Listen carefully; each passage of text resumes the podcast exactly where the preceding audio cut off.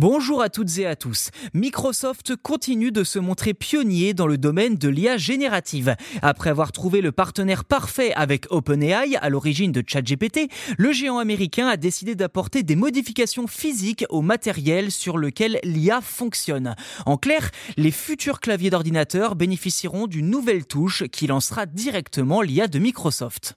Si vous ne l'aviez pas encore remarqué, cela fait à peu près 30 ans que les claviers d'ordinateur Windows n'ont pas subi de changement majeur.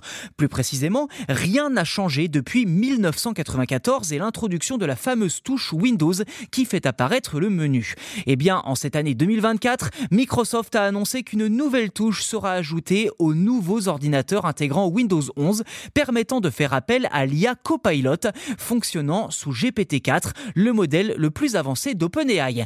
Sera placée juste à côté de la touche flèche gauche en bas de votre clavier.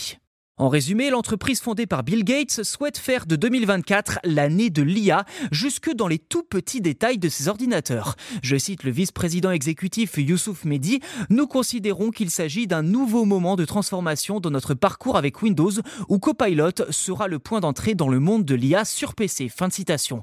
Pour utiliser rapidement Copilot, seule la combinaison de touches Windows plus C est actuellement valable sur un ordinateur équipé de Windows 11. Pour les versions antérieures, c'est ancien assistant Cortona qui se lancera. À noter que cette IA est actuellement disponible partout dans le monde, sauf sur le territoire de l'Union européenne, en tout cas quand on parle d'une intégration directe à Windows sur PC.